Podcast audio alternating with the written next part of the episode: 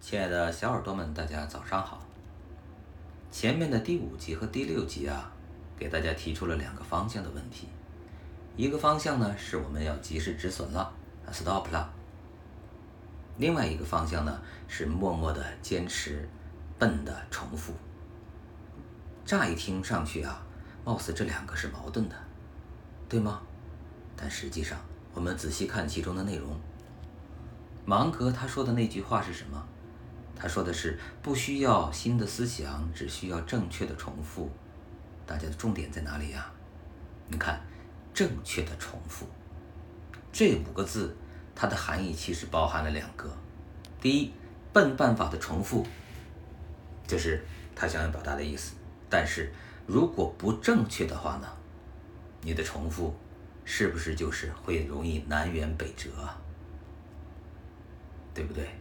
所以，我们一为什么说一直在强调新人进来之后啊，一定要认清自己，才有机会选择正确的方向和方法，然后再去努力。这也就是我们俗语说的“选择大于努力”的真正的含义。因此，不管是第五集给大家说建议止及时止损，另做选择，还是第六集里面说的一定要坚持用半办法，不断的重复，他们是一个意思，他们一点都不矛盾。回到我们新人与有声一开始最初的问题是什么呢？就是首先要认识自己。当你正确的认识自己，你才能够有机会去选择怎么去做，知道自己应该做什么，认识到自己的优势是什么，认识到自己的不足是什么，认识到自己的问题和缺点在哪里，你就可以选择具体的做什么和怎么做的问题。比如说，我遇到有一些小耳朵主播啊。他的声线呢是非常好的，他的发音也是非常标准，但是他在讲述的过程中呢，出现有一个什么样的问题啊？他的节奏一直是一个节奏，他的音调一直是一个高度。这样的一个主播讲述啊，刚开始乍一听啊，可以觉得哎还能听，能听上个两集、五集，但是呢，时间长以后，他就会小耳朵一个疲劳感。因为它没有变化，缺少变化，这是它的表象。但真正缺少变化的根本原因是什么呢？内在的原因很有可能是他自己对于文本的识读把握能力欠缺。那这个属于高高阶一点的问题了啊。比如说，我们艾宝良老师曾经给大家讲过，节奏啊、停顿呐、重音呐，这些都是要建立在你对于文本识读能力、你的判断分析能力、你把握文本的。才能够比较好的将它的一个轻重缓急，用你的声线表达，这样把小耳朵带到你想要给他带到的那个场景中。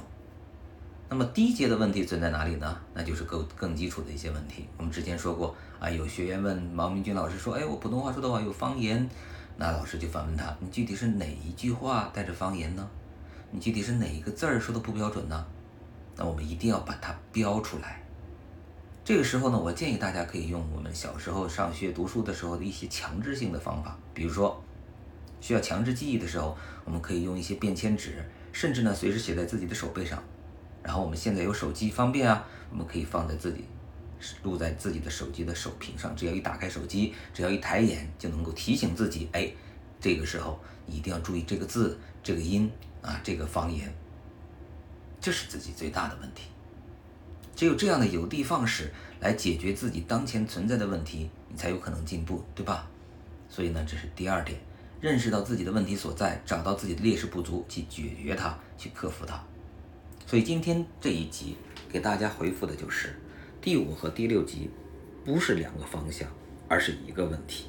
不论你是需要及时止损、改换车头方向，还是要认准了之后默默去做，都是水滴石石穿的去。磨杵成针的，这样都是坚持一个恒心啊，选择正确的道理，默默的努力，这个是不冲突的。好，今天呢给大家分享，认知自己非常重要。如果欢对你有帮助的话，欢迎订阅，欢迎评论，谢谢哦。祝你在有声的路上越走越顺利。